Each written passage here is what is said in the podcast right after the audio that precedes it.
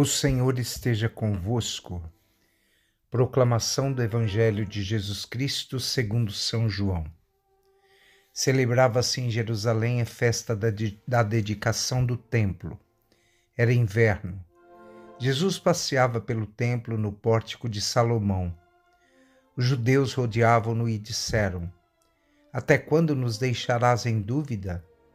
Se tu és o Messias, dize-nos abertamente. Jesus respondeu: Já vos disse, mas vós não acreditais. As obras que eu faço em meu em nome do meu Pai dão testemunho de mim. Vós, porém, não acreditais porque não sois das minhas ovelhas. As minhas ovelhas escutam a minha voz e eu as conheço e elas me seguem. Eu, eu dou-lhes a vida eterna e elas jamais se perderão e ninguém vai arrancá-las da minha mão. Meu Pai, que me deu estas ovelhas, é maior que todos, e ninguém pode arrebatá-las da mão do Pai. Eu e o Pai somos um. Palavra da salvação. Meus irmãos e minhas irmãs, nós estamos nessa continuidade do sermão falando do pastor das ovelhas, da, por, da porta do aprisco e todas essas imagens de Jesus mostram a presença de um Deus amoroso no meio de nós. Eu já falava no domingo, na minha homilia, que Jesus é o bom pastor, ele é a porta das ovelhas, e nós, como ovelhas, precisamos ter a docilidade da ovelha para ouvirmos a palavra do Senhor. Hoje nós ouvimos que Jesus coloca uma palavra diante dos seus interlocutores, escutar a voz do verdadeiro pastor. A palavra escutar, ela tem um significado muito profundo. Às vezes é um exercício humano. Então, escutar tem que ter um exercício de aprendizado sempre em nossa vida.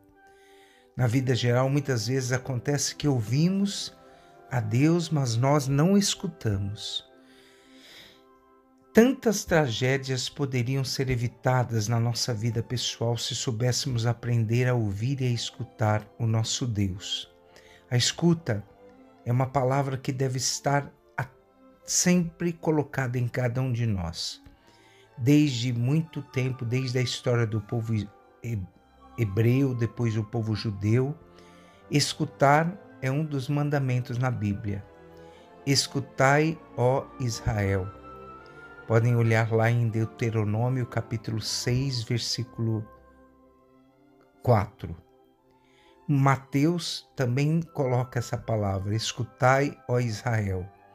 Marcos coloca esta palavra, Marcos capítulo 12, versículo 29. Então, Jesus ele vai se colocar como Messias, como Salvador, mas muitas pessoas não o terão como Salvador porque não escutam e não fazem esse exercício humano é, tão importante para guardar as palavras do Senhor. Lembremos que Jesus vai dizer: As minhas ovelhas escutam a minha voz. A tarefa mais importante da nossa vida.